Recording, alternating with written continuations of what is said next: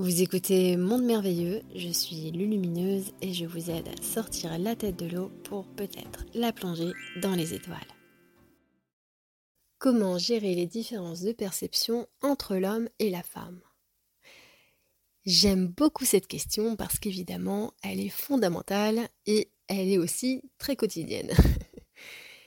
les différences de perception entre l'homme et la femme, pour moi, quand je vois ça, je me dis bien évidemment, c'est un peu comme si on voit les choses le jour et on voit les choses la nuit. Si vous regardez un paysage avec la lumière du soleil, vous allez le trouver particulièrement beau, avec des couleurs chatoyantes, magnifiques. Il va y avoir des différences de couleurs, il va y avoir des ombres, il va y avoir euh, de la chaleur, de la lumière. Tout est montré, tout est dévoilé. Et si vous regardez un paysage avec la lueur de la lune, les formes changent. Notre perception n'est pas du tout la même. On confond les choses, les formes. Il y a des choses qui sont cachées. Tout semble en sommeil et pourtant tout semble vivant. Il y a de nouveaux bruits, il y a de nouveaux sons. Le paysage est tout à fait différent et pourtant on regarde exactement la même chose. Alors, est-ce que c'est mieux de le voir la nuit ou est-ce que c'est mieux de le voir le jour? Eh bien, évidemment, la question ne se pose pas. Parce que la réponse est c'est différent.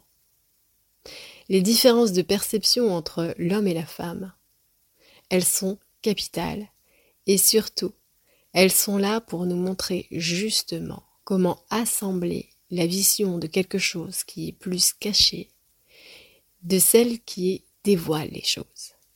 La femme va percevoir les choses qui ne sont pas manifestées.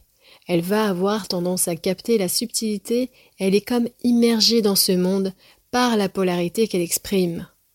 Elle est dans cette polarité manifestée.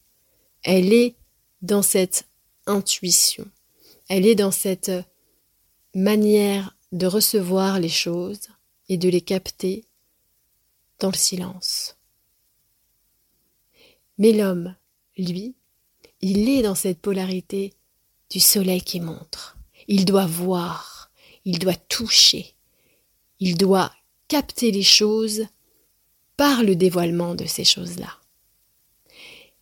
Et les deux visions doivent communier ensemble. Elles doivent être respectées. On ne peut pas avoir le même point de vue en tant qu'homme et femme. Mais ce n'est pas ce qu'on nous demande. Ce qu'on nous demande, c'est de partager nos points de vue pour justement avoir un aspect plus vaste et plus complet du paysage qu'on est en train de regarder.